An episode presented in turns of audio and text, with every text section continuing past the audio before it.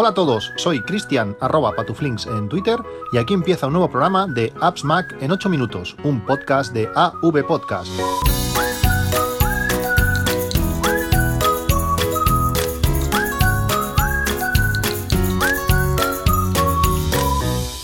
Hola a todos, 28 de octubre de 2019. Eh, hacía muchísimo tiempo que no, que no grababa por la calle, muchísimo. Mis hijos eran pequeños y ya no lo son, ya no lo son tanto. Y iba a dejarlos a la guardería cada día. De vuelta a casa, pues grababa. Era bueno, era un buen, un buen momento. Eh, el iPhone, el iPhone ha evolucionado la, cosa, la cosa ha mejorado, creo que los micrófonos también y espero que no sea una mala, una mala experiencia. No creo que se repita mucho esto, pero me apetece, me apetece grabar en, estas condiciones. Eh, también me doy cuenta lo poco que salgo por, por mi ciudad. Realmente tener el parking cerca de, la carretera principal mm, en cuanto yo con el coche me quedo en casa y no soy mucho de, salir. Ahora la ciudad, pues a estas horas, son casi las 8, las 8 de la noche de un día que me toca ir a trabajar de noche, que realmente no apetece demasiado, aunque, aunque luego pues quizás es casi de la, como mejor se trabaja, pues está la cosa relativamente calmada. Además hace una temperatura ideal.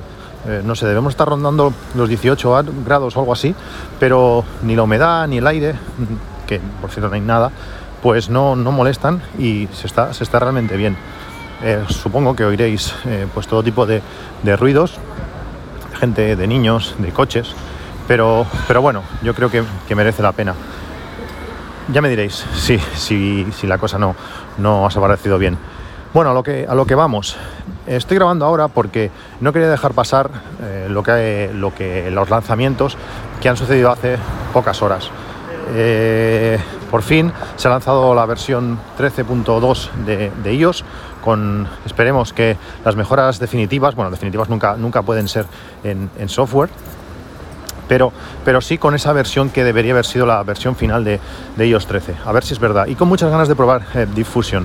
Para, para poder probar bien esta característica, eh, se tiene que hacer comparando casi una versión de la foto con, otra de, una versión anterior del sistema operativo. Es decir, no vamos a notar mucho diferencia, no es un cambio radical. Sí que son más nítidas, pero eso pasa como cuando tú tienes una televisión, la tuya siempre se ve bien y hasta que no la comparas pues, en la tienda con la televisión de al lado, pues no ves realmente la, diferencia.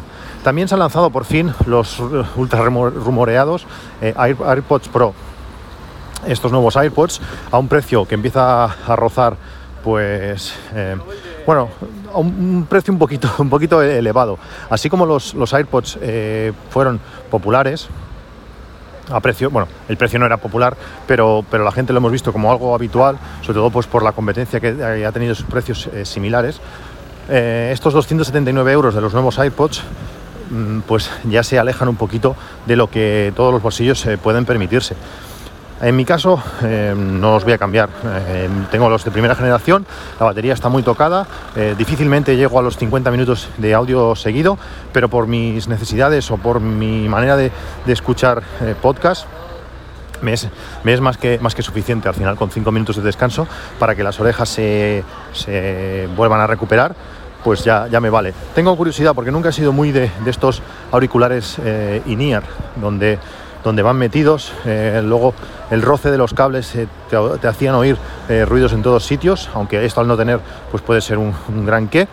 Y el tema de la cancelación de ruido pues es algo que, me llama mucho la atención. Bueno, veremos las, las críticas, veremos las, revisiones, veremos muchos vídeos sobre, sobre ello y entraremos a, valorar.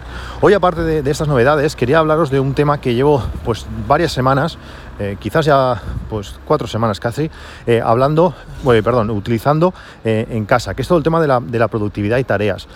Ya sabéis que este no es un podcast donde nos hable mucho de productividad, no hago, no explico como Emilcar o otros podcasts donde es uno de, los temas importantes, pero sí que es uno a nivel particular, aunque no lo comente demasiado, es uno de los temas que, siempre intento enfocarme, intento ver muchos vídeos, intento aprender, intento sobre todo encontrar mi, mi metodología.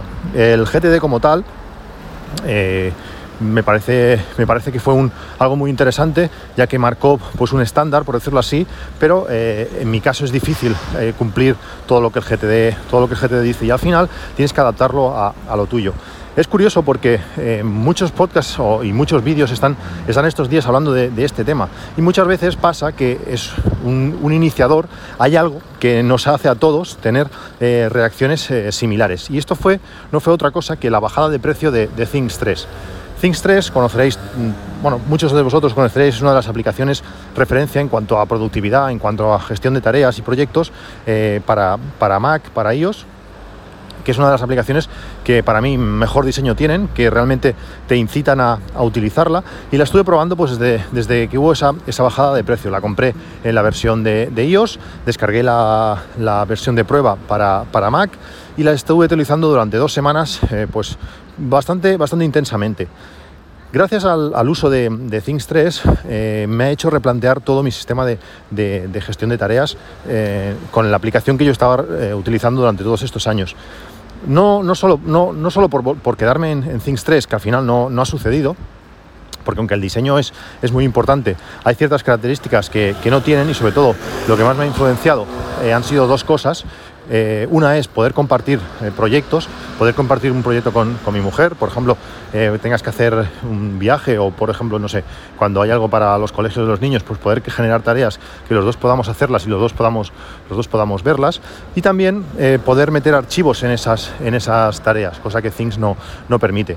Otro punto importante, igual que, el Apple Watch, es un, hacedor de, actividad, te, incita a que hagas más, más actividad y eso se nota, pues eh, eh, que es la aplicación que he utilizando y que, recomiendo, tiene esa pequeña gamificación, ese karma que te incita a hacer tareas, a subir, a subir tu, o, conseguir tu objetivo de, realizar pues tres, cinco las tareas que tú te, pongas como meta cada día o las tareas también semanales, semanales que puedes tú, mismo definir y esto pues eso te hace a intentar hacer una, cosa más.